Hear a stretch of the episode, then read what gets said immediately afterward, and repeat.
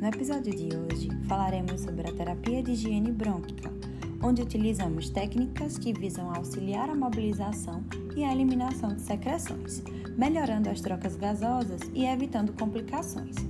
As indicações para o uso dessa terapia são presença de sinais clínicos de retenção de secreção espessa ou em grande quantidade, achados de ausculta, palpação, gasometria arterial e radiografia de tórax, piora do desconforto respiratório, pacientes com atelectasia, quedas de saturação periférica de oxigênio ou do índice de oxigenação, ou uma combinação desses fatores.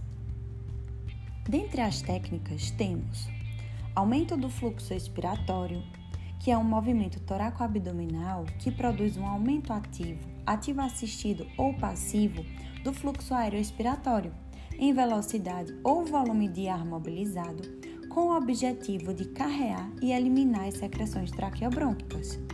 Temos também variações da tosse. As técnicas de variações da tosse consistem em expirações forçadas a alto, médio ou baixo volume pulmonar, obtidas graças a uma contração enérgica dos músculos expiratórios.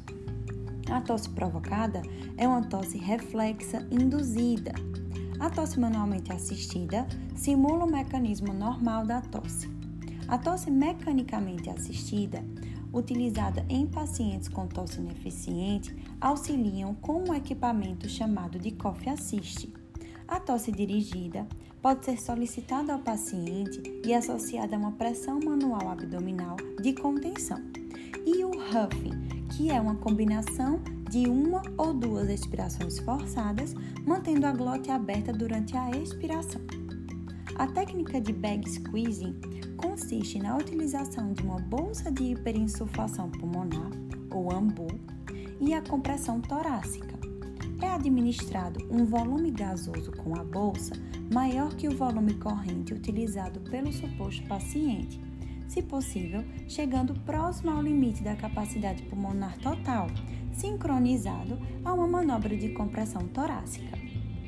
E para finalizar, temos as vibrações endobrônquicas, que utilizam padrões ventilatórios com exalações lentas associadas a um dispositivo, como flutter, shaker e a capela.